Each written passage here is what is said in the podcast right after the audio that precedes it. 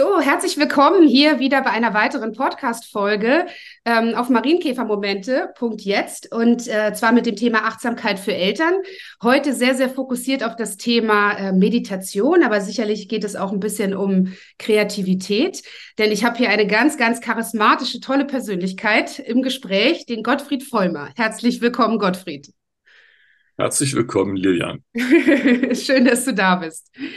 Gottfried, wir beide kennen uns schon seit ein paar Jahren. Also ähm, wir haben gerade noch mal selber so ein bisschen überlegt. Ich glaube, wir haben schon mal ein Interview geführt vor ungefähr sieben Jahren.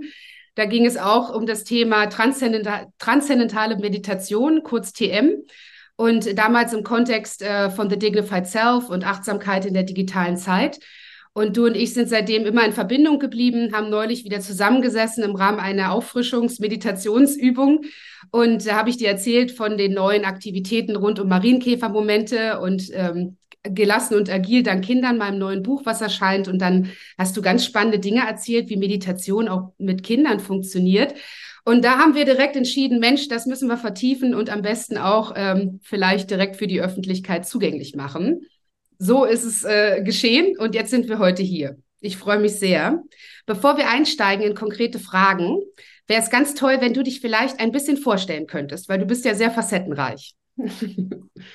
ja, drei Berufe. Ähm, also wie gesagt, ich bin Gottfried Vollmer und ich bin seit vielen Jahren Schauspieler und gleichzeitig parallel habe ich meine Ausbildung zum Lehrer für transzendentale Meditation gemacht und habe aber auch ein sehr spannendes Schauspieltraining kennengelernt in London und den USA, was ich dann so in Coaching-Sessions an verschiedene Institute in der Wirtschaft weitergegeben habe, also als Coach, Meditationslehrer und als Schauspieler unterwegs. Ja, Wahnsinn. Also ich finde, ich finde diese Kombination so spannend. Also das war schon immer, als ich dich auch kennenlernte vor einigen Jahren. Ähm, aber ich möchte da ganz gerne nochmal äh, ergänzen, dass du ja auch einiges schon erreicht hast als Schauspieler. Also es gibt ja vielleicht einige, die sagen, Liebhaberei, ich spiele gerne. Aber du warst ja wirklich, ähm, ich glaube, über zehn Jahre bei Alarm für Cobra 11 im Einsatz, richtig? Vielleicht kannst du noch mal ein bisschen erzählen, was du so Schönes gemacht hast. Naja, ich habe ja nun schon einiges auf dem Buckel an Jahren. Ich bin gerade 70 geworden und da habe ich eine kleine. Das kann man ja gar nicht glauben, Gottfried. Du siehst noch so jung aus. Ja, das ist die Meditation, aber da kommt wir später drauf. Ja, gerne. Mhm. Also ich habe jetzt mal zusammengezählt, ich habe, glaube ich, an fast 80 Film- und Fernsehproduktionen in meinem Leben mitgewirkt und wow. ähm, da ist einiges zusammengekommen. Und tatsächlich habe ich 17 Jahre lang äh, in einer Serie mitgespielt, Alarm für Cobra 11. Mhm. Ähm, cool. Action-Serie kennen, haben, kennen ganz viele oder vielleicht die Jungen jetzt nicht mehr, aber ganz viele aus der Vergangenheit. Und das war eine sehr schöne Arbeit, weil ich hatte einfach, das ist für Schauspieler auch wichtig, 17 Jahre kontinuierlich gut zu tun mhm. und trotzdem genügend Zeit zwischendurch andere Sachen zu machen.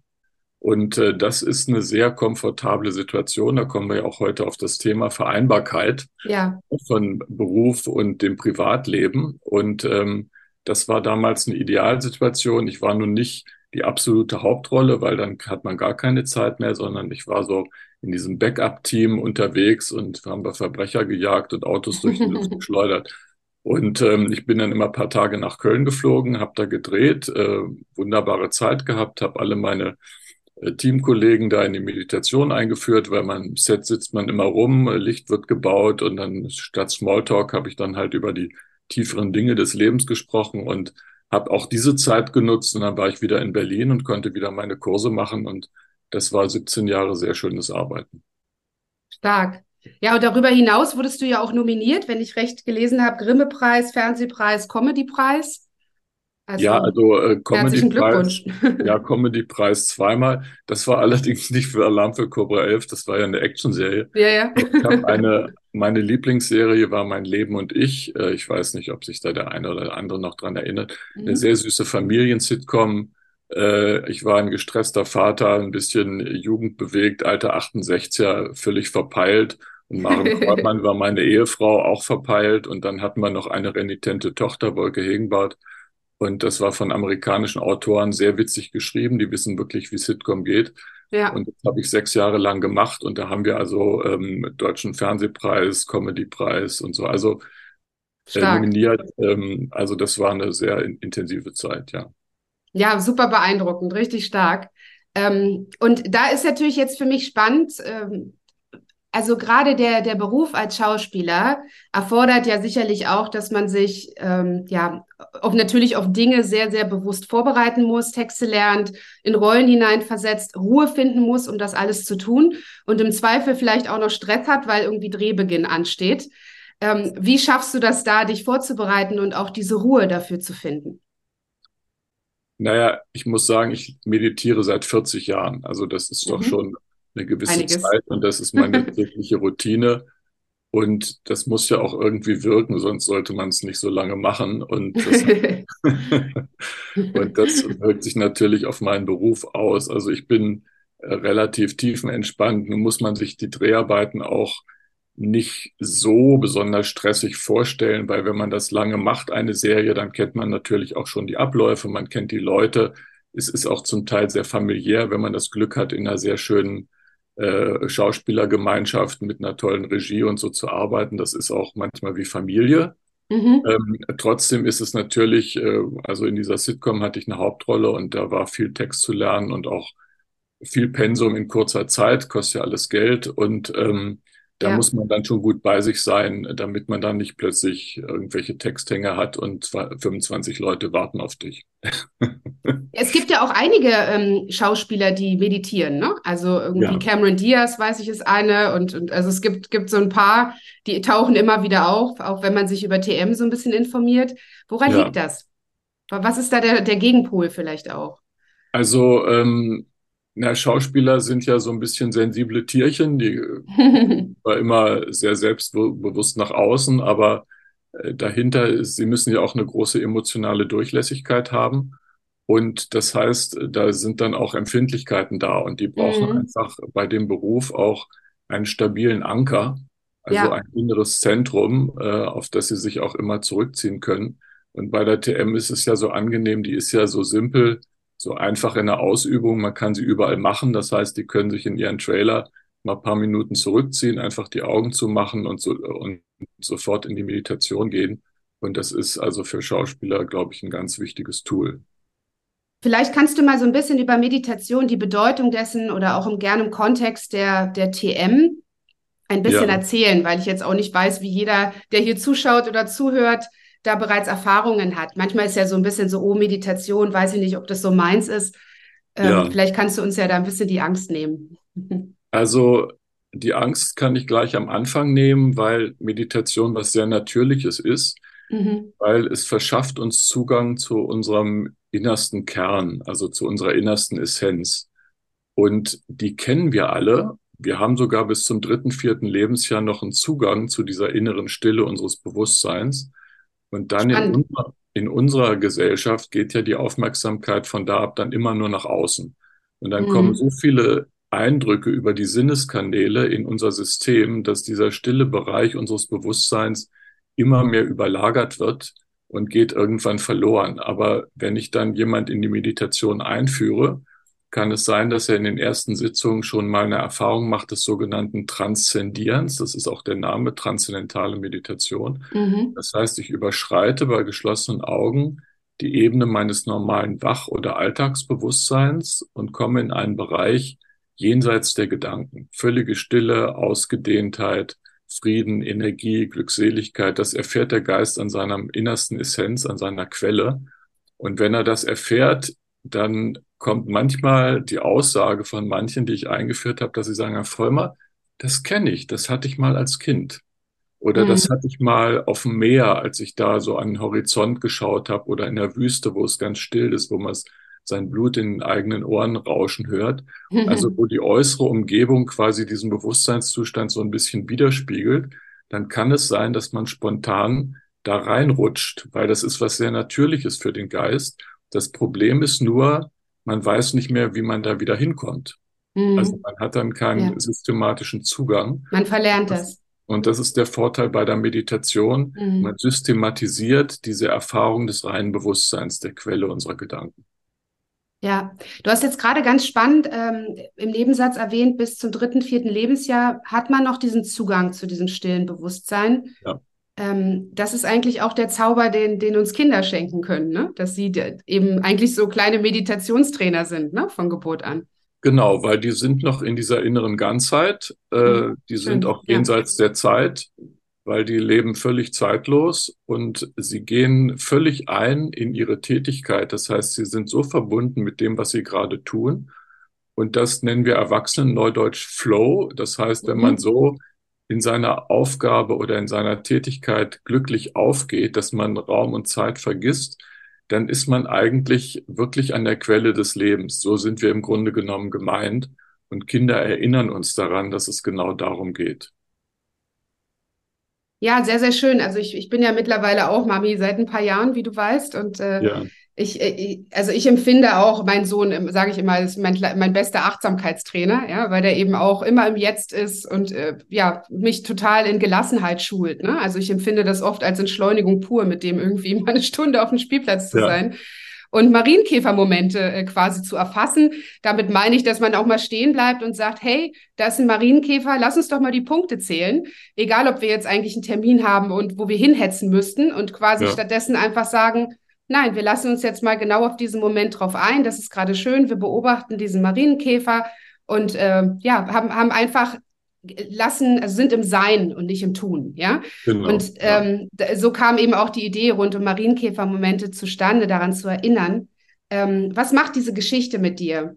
Welche Impulse oder Gedanken werden da geweckt? Ja, das, das, das berührt mich sehr, weil ähm, hm. das ist, glaube ich, für uns Erwachsene unendlich wichtig, weil wir sind ja ganz selten in der Gegenwart. Also entweder mhm. hängen wir in der Vergangenheit fest oder wir machen uns Sorgen über die Zukunft jetzt sogar besonders gerade. Ja, das ist richtig. Und ähm, in der Gegenwart zu sein, äh, das ist ja der Schlüssel, weil im Grunde genommen, das wird jetzt ein bisschen philosophisch, aber im Grunde genommen gibt es nur die Gegenwart. Also die, es gibt ja diese schöne Definition von Zeit. Also die, mhm. die Vergangenheit ist das, was nicht mehr ist. Also existiert nicht mehr. Es existiert nur in der Gegenwart als Erinnerung. Die ja. Zukunft ist das, was noch nicht ist existiert auch nicht, nur in unserer Vorstellung in der Gegenwart. Also bleibt nur die Gegenwart. Mhm, sehr schön. Und wenn ich da ganz tief reingehe, dann sage ich, was ist denn die Gegenwart? Und dann kommt die Antwort, na, der jetzige Zeitpunkt. Und der mhm. jetzige mhm. Zeitpunkt ist aber eine imaginäre Größe, weil was ist denn der Zeitpunkt? Ist das eine Sekunde oder ist das eine Zehntelsekunde? weil solange es eine Dauer ist von wenigen Sekunden, ist es ja schon wieder Vergangenheit und Zukunft. Also wir können den Punkt gar nicht denken. Und dann kommen wir plötzlich in der Zeitlosigkeit ein, dass die Zeit eine Illusion ist. Und das erfährt man in der Meditation, wenn man transzendiert, ist man in einer völligen Zeitlosigkeit. Man ist in einer Ganzheit, wo Raum und Zeit keine Rolle spielen. Man ist nur, man ist nur dieses reine Bewusstsein, seine innerste Essenz. Und komischerweise fühlt man sich dort unendlich glücklich. Mhm. Und das können Kinder, und das können Kinder uns zeigen, wie man in der Gegenwart, in der absoluten Gegenwart ist. Und deshalb ist das so heilsam für uns. Und diese Marienkäfer-Momente sind genau das. Sehr, sehr schön erläutert. Dankeschön.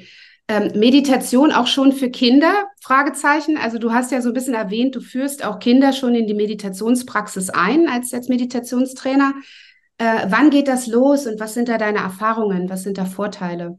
Die Kinder müssen eigentlich nur verstehen, dass sie jetzt ein kleines Zauberwort bekommen oder ein kleines Wort der Weisheit. Mhm. Deshalb sollten sie so etwa vier oder etwa fünf Jahre alt sein, damit sie das so ein bisschen verstehen. So wie mein Sohn. Perfekt. Genau. Und, dann, und dann kriegen sie dieses kleine Wort der Weisheit, ein Mantra, einen Wortklang. Mhm. Und das äh, denken Sie einfach so drei, vier Minuten am Tag ein bisschen vor sich hin. Das ist sehr spielerisch. Also überhaupt nicht mit Regelmäßigkeit oder mit äh, Disziplin, sondern ganz, ganz spielerisch. Und dieses Mantra hat aber ähm, eine Tendenz, dass es den Geist so nach innen führt, die Gedanken weniger werden und der Geist systematisch zur Ruhe kommt. Und das können Kinder schon in diesem zarten Alter sehr genießen, weil die, die Anregungen sind ja vielfältig für Kinder. Also es ist ja alles noch neu und überfordert auch ganz schnell. Und da brauchen sie so einen kleinen Ruheanker. Und wenn sie da ihr kleines Wort der Weisheit haben, dann können sie mit der Mama zusammen meditieren. Und mhm. das äh, machen sie so beim Spielen mit offenen Augen. Ich wollte gerade fragen, weil die haben wahrscheinlich nicht äh, immer die Ruhe, sich dann hinzusetzen und 20 Minuten quasi in Stille mit geschlossenen nein, Augen zu nein, verweilen. Ne? Wenn man also so einen das, kleinen Wirbelwind sich vorstellt. Genau, das ist von der vedischen Tradition ganz gut eingerichtet. Erst ab mhm. dem zehnten Lebensjahr kriegen sie sozusagen die Erwachsenentechnik. Das heißt, sie sitzen mhm. dann auf dem Stühlchen mit geschlossenen Augen. Vorher machen sie das beim Spielen Okay. Und dann sagt die Mama einfach mal, denk doch mal an dein kleines Zauberwort und dann, ah ja, und dann machen sie das paar Minuten und das reicht. Völlig. Mhm. Kann ich mir gut vorstellen, ne? Zum Beispiel so in Momenten, wo, wo kleine Kinder merken, ich bin irgendwie wütend, aber ich kann das noch gar nicht richtig beschreiben, was das Gefühl ist oder so. Dann haben sie was, woran ja. sie sich so ein bisschen festhalten können, ne? Mit diesem Zauberwort. Genau. Und äh, das Denken dieses Klanges ist, ist sehr angenehm und es ist leicht, es ist nichts Kompliziertes. Und Kinder lieben einfach äh, nicht komplizierte Dinge. Ja, das ja. stimmt. Und das Zauberwort, das, das denkst du dir aus oder das, äh, da darf das Kind sich ausdenken? Oder also nein, ohne jetzt also, irgendwelche zu verraten, aber so vom Grundgedanken? Nein, nein, das, das wird von der vedischen Tradition äh, festgelegt. Man darf so ein, so ein Klangwort nicht so ganz unterschätzen, weil die Meditation folgt auch den Gesetzen der Physik. Das heißt, an der Oberfläche, auf der molekularen Ebene ist die Energie nicht annähernd so hoch wie auf der atomaren oder subatomaren Ebene. Das heißt, mhm. je feiner die Ebene, desto höher die Energie. Und ein Mantra führt ja den Geist nach innen und der wird, die Aktivität des Geistes wird subtiler und stiller, aber gleichzeitig auch kraftvoller. Und deswegen ist es wichtig, dass man ein Mantra nimmt, von dem man weiß, dass es eben harmonisierend auf das Nervensystem wirkt. Und da sind die, ist die vedische Tradition einfach fit ja. drin in diesem Wissen. Ja. Da gibt es so Wortklänge, ja, die da. Ja. Und, und werden dann die Eltern mit eingeweiht, was das Wort ist? Oder ist das etwas, was. Ja, also, also die, die Mutter, also bei kleinen Kindern ist das so und deshalb fangen die auch nicht alleine an, sondern immer mit der Mutter zusammen, oder? Ja, dem Papa. Elternteil. Genau. Ja. Also finde ich sehr, sehr interessant. Ähm, äh, wie, wie, Meditation hat ja, du hast am Anfang ganz schön gesagt, ähm, Verjüngungskur. Das hat, äh, das kommt durch die Meditation. Kannst du das nochmal erläutern? Die Grundlage der Meditation ist die absolute Tiefenentspannung des Körpers. Mhm. Also die TM ist zwar eine geistige Technik, also das äh, geht nicht über den Atem oder Körperstellung wie im Hatha Yoga, aber wenn der Geist jetzt in die Stille geht und in dieses Energiefeld eintaucht, in dieses reine Bewusstsein, zieht der Körper automatisch mit. Und es gibt Messungen von 1974 von einem Professor Dr. Keith Wallace, der hat festgestellt, dass während dieser 20 Minuten TM der Körper in einem Ruhezustand ist, der etwa doppelt so tief ist wie in der Tiefschlafphase.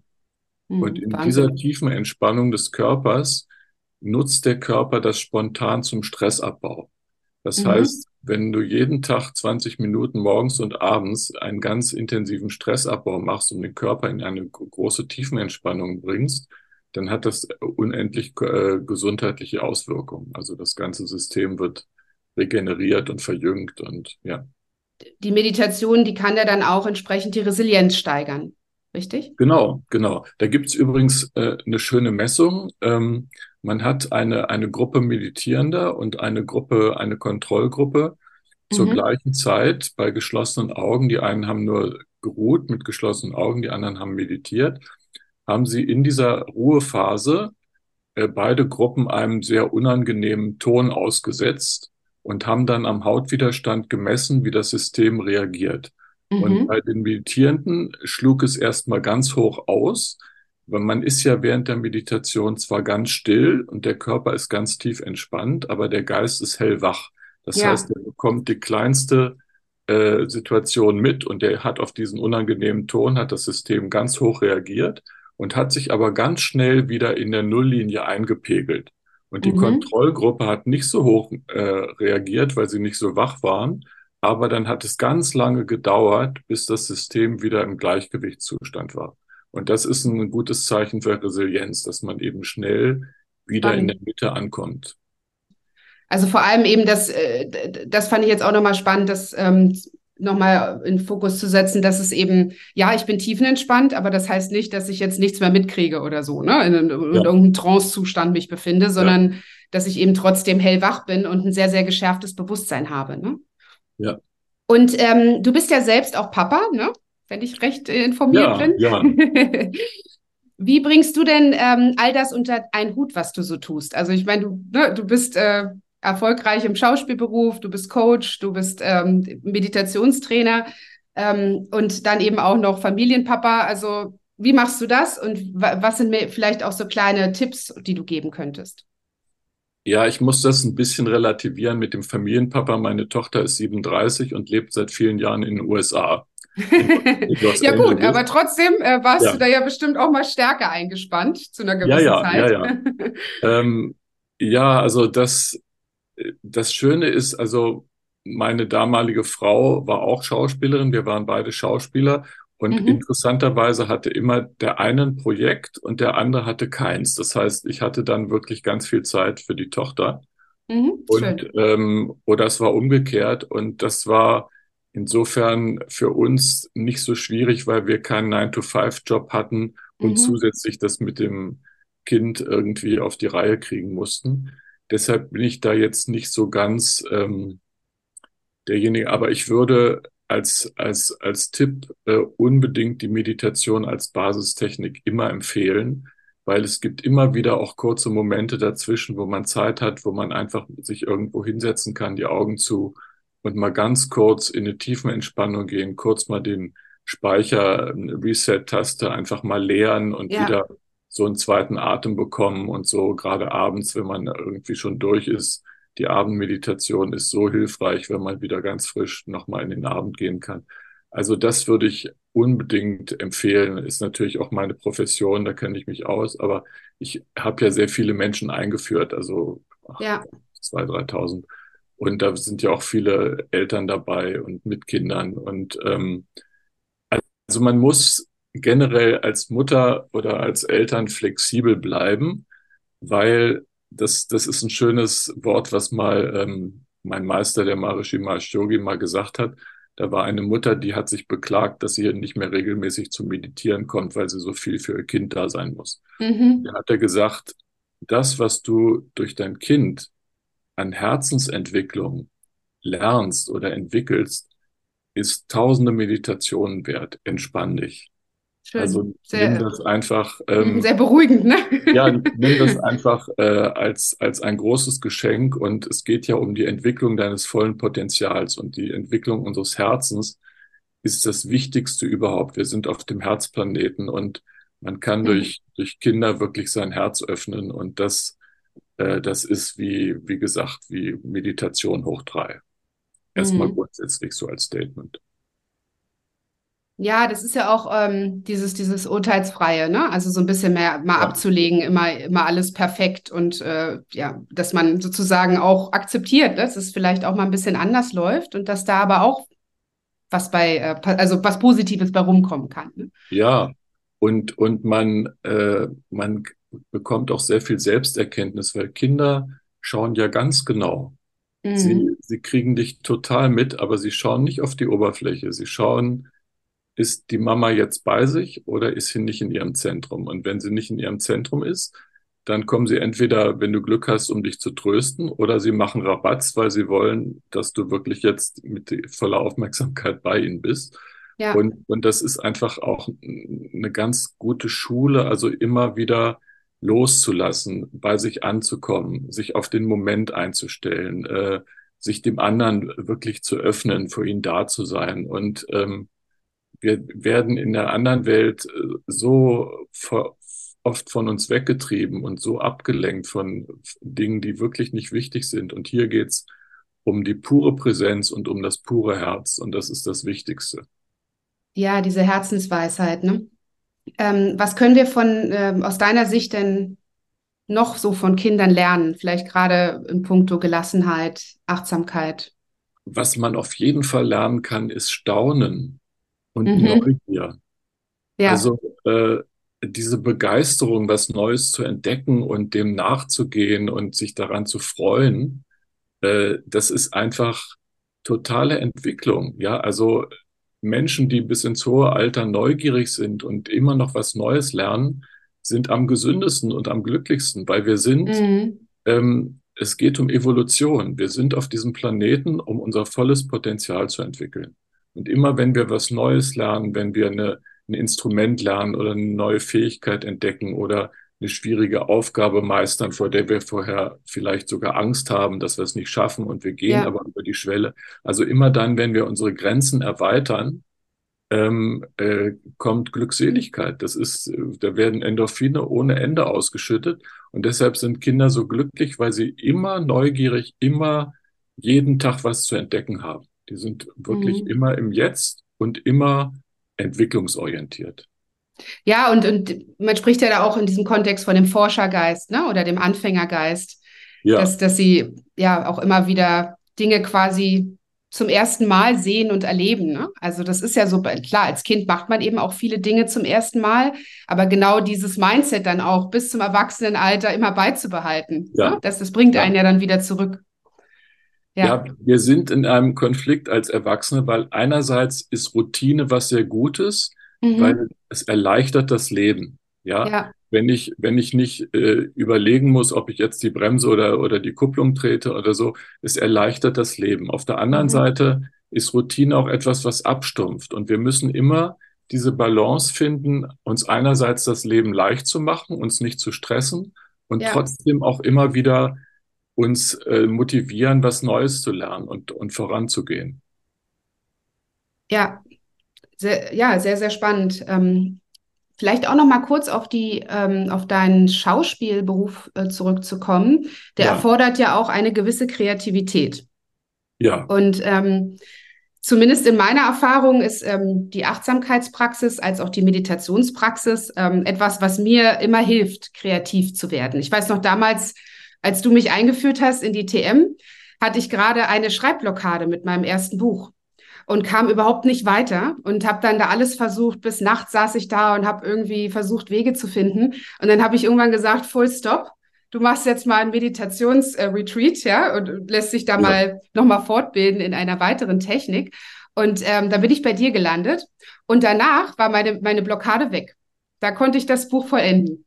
Und ich weiß gar nicht, ob ich dir das jemals erzählt habe, aber das fand ich so beeindruckend. Und da habe ich selber gemerkt, was das mit einem macht, ne? wie das die Kreativität wieder so in Schwung bringen kann. Ja. Ähm, die Antwort, Antwort ist ganz einfach. Dieses reine Bewusstsein ist nicht nur ein Feld reiner Energie oder reiner Intelligenz, es ist auch das Feld der Kreativität. Mhm. Und ähm, kreative Gedanken kann man nicht produzieren. Sie, man sagt ja auch, es fällt ein. Es ist ein Einfall. Es fällt ja. von irgendwoher in mich ein. Genau. Und ähm, Paul McCartney hat Yesterday unter der Dusche geschrieben. Ne? Ja. Also, also, wenn der Körper sich entspannt, in Wohlgefühl geht, man lässt los, auf einmal ist die Idee da oder ist. Und, und dieses Feld ist eben, das auch das Feld der Kreativität, das ist auch der Grund, warum viele Künstler meditieren, mhm. weil sie ihre Kreativität äh, generieren wollen und, und äh, stärken. Und ähm, das geht alles über die, das feine Mittel der Intuition. Also wir haben ja alle dieses Tool mit Intuition, aber wenn der Geist zu abgelenkt ist oder zu überfrachtet oder wir gestresst sind oder so, dann ist der Zugang zur Intuition und auch zur Kreativität eben nicht äh, perfekt. Ja, und dann dann hemmt das alles. Und wenn man sich entspannt und wieder ins reine Bewusstsein geht, in dieses Feld, dann kommt die Kreativität wieder ins Fließen. Also das bestätigt auf jeden Fall auch meine Erfahrung, ne? Und also quasi für dich auch immer ein, ein wertvolles Tool dann auch gewesen, ja, wenn du mal einen Durchhänger hattest, vielleicht, dass du wieder so ein bisschen ein Reboot bekommen hast, sozusagen. Ja, es gibt, also natürlich, wenn man 17 Jahre lang eine Serie spielt, mhm äh, wiederholen sich bestimmte Dinge. Und das war zum Teil auch etwas mühselig. Also mhm. wenn ich dann im Drehbuch las, äh, der Fabrikant wird entführt und äh, die Polizei rückt an und kommt in diese Villa. Und dann wusste ich schon, ah, das ist dahinter hört rechts die Straße hoch mit dem die Villa. Also ich kannte alle Drehorte, ich kannte die Bücher. Also man ja. kennt alles. Und dann ähm, hatte ich Gott sei Dank den Impuls. Ich habe dann in Berlin einen, einen ganz tollen Schauspiellehrer aus London kennengelernt, Mike Bernardin. Und der macht eine bestimmte Schauspieltechnik, äh, Meißner-Technik. Und das ist auch das, was ich dann später Managern unterrichtet habe, weil das ist ein, ein Kreativitätsboost und ein, mhm. ein Training, wo man innerhalb von zwei Minuten in einen ganz direkten emotionalen Kontakt mit seinem Partner geht. Und da, da kommen dann Sachen aus einem raus, äh, wo man staunt, wo kommt denn das jetzt her und so. Und das, diese Kreativität zu triggern, ist eben auch ein Tool des Schauspielers, dass er eben nicht in der Routine verharrt und, mhm. und das spielt, was alle spielen und was man hundertmal kennt, weil dann geht der Zuschauer nicht mit, der schaltet dann weg, sondern der will ja wirklich gelebte Gefühle sehen. Und mhm. wenn ich es als Schauspieler nicht fühle, kann es auch der Zuschauer nicht fühlen. Das heißt, ich bin eigentlich zur Kreativität verdonnert als Schauspieler. Mhm. Man muss es immer wieder neu erfinden. Ja, und auch Empathie, ne? Weil du musst dich ja auch immer wieder reinfühlen, dann auch in verschiedene Charaktere und Perspektiven. Ja, kann ich mir auch vorstellen, ja. Ähm, die Meditation wird ja jetzt auch mehr und mehr in Schulen eingeführt. Also Großbritannien ist ja da ziemlich weit vorne. Da ist es sogar schon teilweise ein Pflichtfach geworden. Ähm, wie siehst du das? Also wie ist so deine Haltung dazu? Ist das Beste, was man machen kann. Ich bin, ich habe ja mal ein großes Schulprojekt geleitet auf den Philippinen. Ah ja, was war das? 80er Jahren. Ähm, da wurden mehrere TM-Lehrer aus aller Welt eingeladen, und da haben wir 3000 Schüler äh, in Manila eingeführt in einer Schule. Also mhm. in, es waren eigentlich zwei Schulen. Wie alt waren die Schüler ungefähr? Also Grundschule? Ähm, die waren, also so, waren so elf, zwölf. Also mhm. Okay. Und, ähm, und die haben dann mit den Lehrern vorm Unterricht zehn Minuten meditiert. Dann haben sie einen Unterricht gemacht und bevor sie nach Hause gingen, nochmal zehn Minuten. Mhm. Und mit besten Ergebnissen innerhalb von kürzester Zeit. Also ich glaube, wir waren sechs Wochen da und in dieser Zeit haben sich dann schon bestimmte Parameter, das wurde also wissenschaftlich begleitet, äh, verändert. Also das Sozialverhalten, die Leistungen wurden besser und so. Und die Kinder machen TM ja so gerne, weil es so leicht ist. Mhm. Und sie machen sehr gute Erfahrungen, weil das Nervensystem ist noch sehr pur und unverstresst. Und deshalb transzendieren sie sehr schnell in der Meditation. Sie erfahren also diese innere Stille, und genießen das sehr. Also, und wenn dann sie so ein bisschen angeleitet werden und der Lehrer mitmacht, ne, und sie das nicht zu Hause alleine auf Eigeninitiative, dann funktioniert das sehr gut in den Schulen. Und es gibt diesen Filmemacher David Lynch, der ja. hat eine Stiftung gegründet, David Lynch Foundation, und die haben sich zum Ziel gesetzt, eine Million Kinder in TM einzuführen. Mhm. Und die sind also Toll. gut dabei im Moment gerade in Südamerika. Also da ich habe dir auch den Link geschickt, ne, dieses ähm, davidlynchfoundation.org. Mhm. Da kann man mal reinschauen. Da sind auch so Videos und so von Kindern in Brennpunktschulen und wie die TM da wirkt. Das ist sehr beeindruckend. Mhm. Ja. Ähm, bekommen denn die Kinder dann alle auch ein Zauberwort, also ein Mantra? Ja, klar. Ja, ja okay. also werden quasi komplett individuell eingeführt und dann ja, ja. wird es ja, skaliert. Also. also da nimmt man dann so ein bisschen Gruppen, also nicht jeden ganz einzeln, sondern äh, da gibt's dann so Verfahren, wie wir TM-Lehrer dann immer so eine Zehnergruppe einführen können und so. Das mhm. geht ein bisschen schneller, als wenn wir jetzt jeden einzelnen von 3000 Schülern. okay. Ja, und also die, die machen das sehr, sehr gerne und dann haben wir auch noch im Gefängnis gearbeitet. Das war ein bisschen heftiger. Oh. Also mhm. im Montinlupa Prison in Manila, das werde ich mein Lebtag nicht vergessen.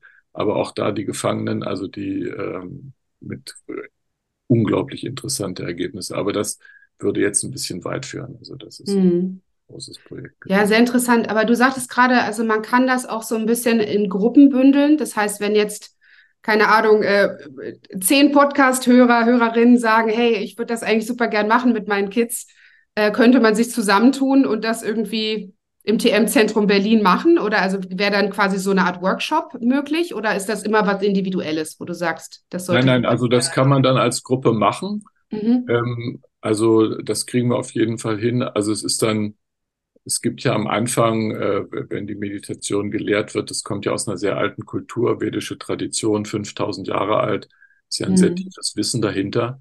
Und das beginnt mit so einer kleinen fünfminütigen Dankbarkeitszeremonie auf Sanskrit.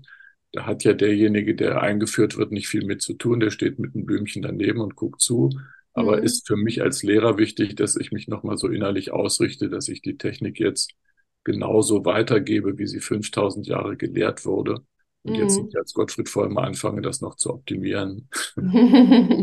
Und äh, das kann man dann ein bisschen bündeln, dass man dann eben so eine Zeremonie macht und dann kann man die, und normalerweise kriegt jeder einzeln so, ein, so eine kleine Zeremonie und das kann man dann so ein bisschen verkürzen. Mhm. Aber das schauen wir dann, wenn eine Gruppe wirklich zusammen ist. Mhm. Ähm, aber wir haben öfter, wir haben jetzt Aber auch, spannend, wie es geht überhaupt. Ja, wir haben auch jetzt ein Projekt mit äh, ukrainischen Geflüchteten. Mhm. Das wird so ein bisschen gesponsert. Das wird auch von der Studie begleitet, weil die ja zum Teil sehr traumatisiert sind. Ja. Wir haben in Berlin gerade eine Gruppe eingeführt und äh, das läuft ganz gut an. Ja. Also bei Traumata ist das auch hilfreich, ne? Absolut, absolut, mhm. absolut. Deswegen, weil ähm, es kommt ja immer darauf an, wie tief eine Technik geht, dass sie wirklich in der Amygdala, also dieses emotionale Zentrum im Stammhirn, tatsächlich mhm. ankommt, weil dort sind diese Traumata oft gespeichert. Und durch diese Tiefenentspannung in der TM, die ja sehr einmalig ist, kommt man eben bis zu diesem Zentrum und deshalb kann sich da ganz viel tun äh, innerhalb kürzester Zeit. Also ist das starke Verbesserung. Ja, mhm. ja toll. Also ähm, ich bin ja selber Fan, ich praktiziere ja auch TM, insofern kann ich das nur unterschreiben.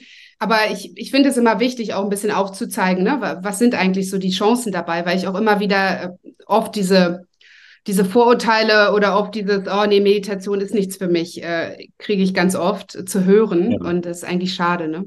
So eine Chance ist. Ja, ich habe ich hab da Verständnis für, weil, weil die Menschen wissen nicht genau, was auf sie zukommt.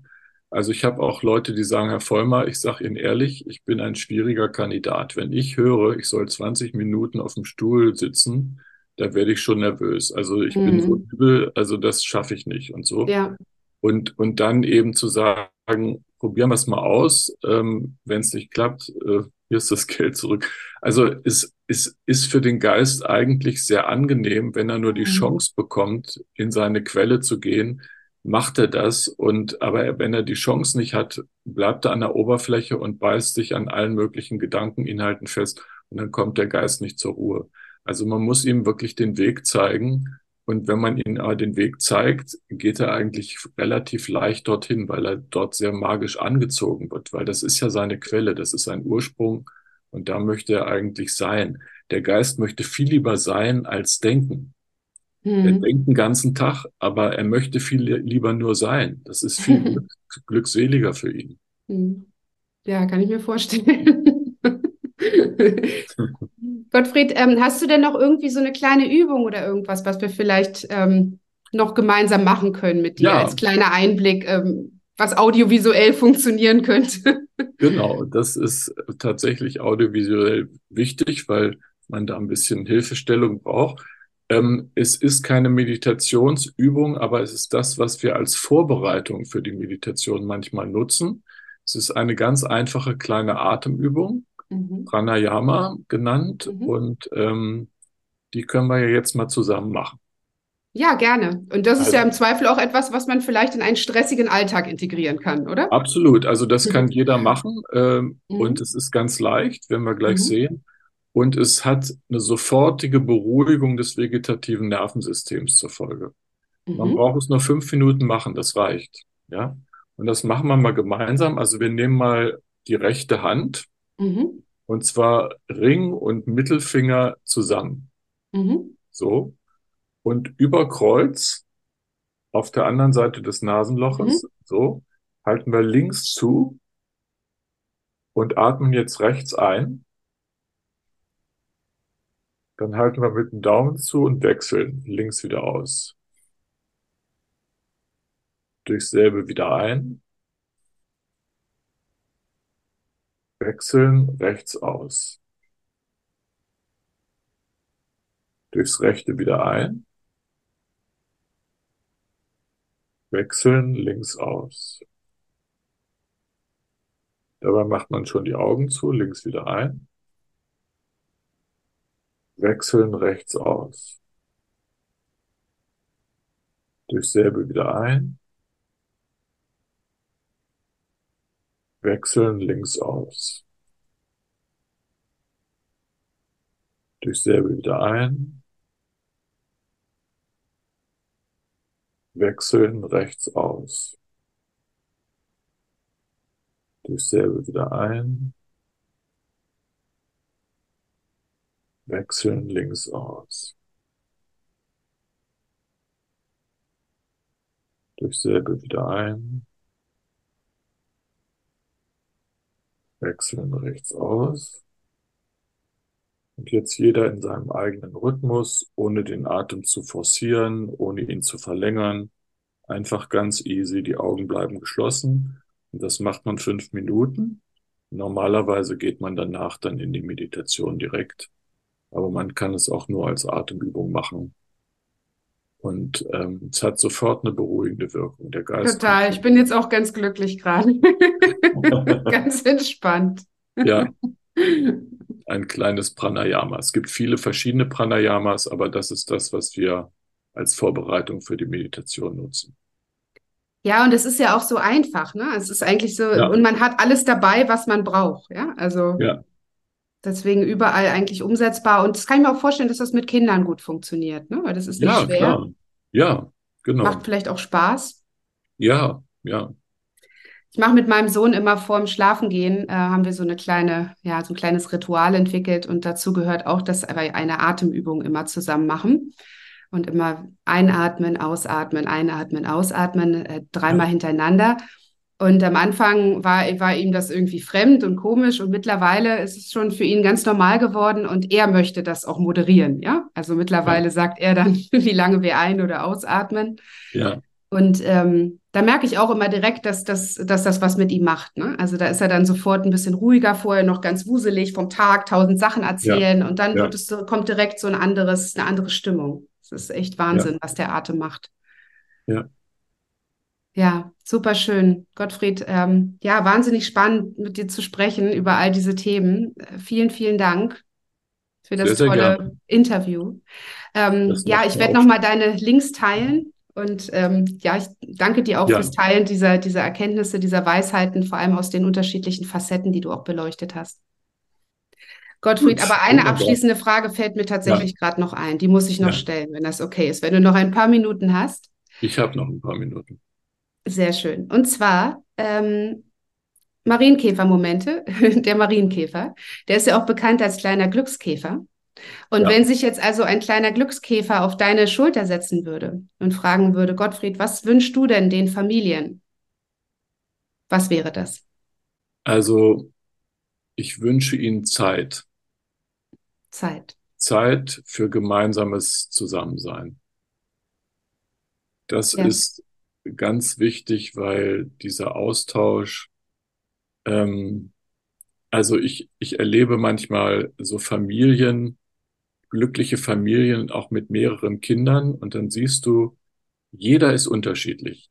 Der Vater hat eine völlig andere Agenda als die Mutter. Der eine Sohn ist ganz extrovertiert, das Mädchen ist ganz introvertiert. Aber wenn du die zusammen siehst, dann merkst du, da ist eine tiefere Verbundenheit, eine Einheit. Und wenn die zusammen sind, da fängt was an zu strahlen.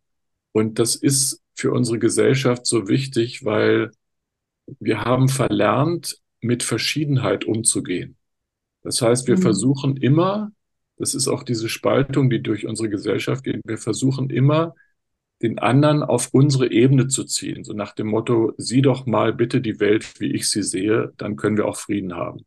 Mhm. Und das ja. Universum ist aber anders gestrickt. Universum heißt die Einheit in der Verschiedenheit. Das heißt, die Einheit ist da und die Verschiedenheit und beides muss stark sein. Und in einer guten Familie hast du die Verschiedenheit und die zugrunde liegende Einheit. Und wenn du das siehst, geht dir wirklich das Herz auf. Und deshalb wünsche ich Familien Zeit, damit mhm. sie einfach miteinander sein können und sich gemeinsam entwickeln. Und dann muss unsere Gesellschaft ein bisschen umgeschichtet werden, weil das wird leider nicht sehr unterstützt. Thema Vereinbarkeit und dass es auch ja. im Beruf mehr unterstützt wird. Ja, ja, also die, diese Einheit und auch die, und die Verschiedenheit. Ja. Ist sehr schön, ja. Hat, dadurch befruchtet sich das dann so gegenseitig, ne?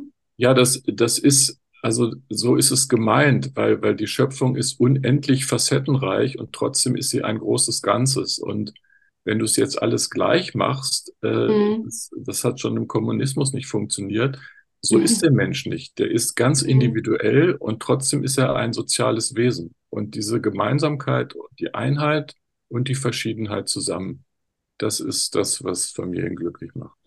Mhm. Ja, es gibt ja auch sehr verschiedene Wege, wie man Dinge machen kann. Ne? Also andere ja. Länder, andere Sitten, wie man ja auch so schön sagt. Ne? Und ja. irgendwie funktioniert es da auch. Ja? Also. ja, also das Paradies ist ja definiert als die friedliche Koexistenz aller Gegensätze. Mhm. Kannte ich noch nicht. Die Definition ist toll. Ja. Die friedliche Koexistenz aller Gegensätze. Und da sind wir im Moment ähm, auf der Welt relativ weit von entfernt. Mhm. Das sind, das sind sehr weise und sehr ja, tiefgründige, schöne Abschlussworte, Gottfried. Vielen Dank. Und vor allem vielen Dank für deine Zeit. Ja, war mir ein Vergnügen, weil Zeit ist wichtig, genau, ja. für die wichtigen Dinge. Ja. Danke sehr. Alles Gute ja. weiterhin für dich. Vielen Dank. Alles Liebe.